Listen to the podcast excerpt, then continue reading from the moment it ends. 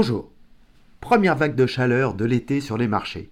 La Fed l'avait annoncé son arrivée lors de la publication des minutes de la dernière réunion. Les taux directeurs vont à nouveau monter fin juillet et les marchés l'anticipent comme souvent dès aujourd'hui. Mais les conséquences ont été différentes des fois précédentes. Nous allons voir pourquoi. La hausse continue depuis plus d'un an des taux directeurs aux US comme en zone euro, respectivement à 5,25 actuellement et 4%, a pour but de freiner la demande et donc l'inflation.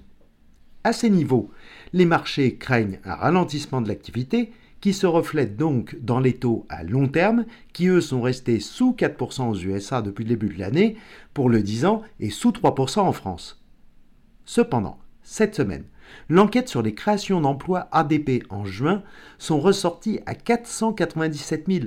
Ces chiffres ont été infirmés le lendemain par la publication officielle de 209 000 créations d'emplois en juin, mais c'est un chiffre encore élevé, bien qu'inférieur au précédent de 339 000 en mai.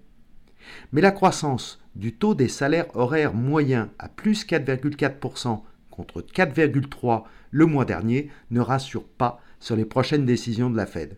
Les taux ISAN US se sont donc brusquement tendus à 4,07 pour revenir tout de même en fin de semaine vers 4% à la suite des derniers chiffres. Les indices actions ont donc reculé. Pourtant, est-ce une si mauvaise nouvelle à l'approche des prochaines publications du T2 des entreprises? En effet, la semaine avait débuté avec des statistiques plutôt négatives sur l'activité globale. L'indice PMI Kexin des services en Chine a baissé. Il faudra plus de soutien de la part des autorités. L'industrie poursuit sa contraction aux États-Unis sous 50 à 46. Et pour la planète, l'indice manufacturier atteint au global un point bas de 6 mois à 48,8. Reste que la hausse des taux peut provoquer beaucoup d'autres problèmes auxquels il va falloir être attentif.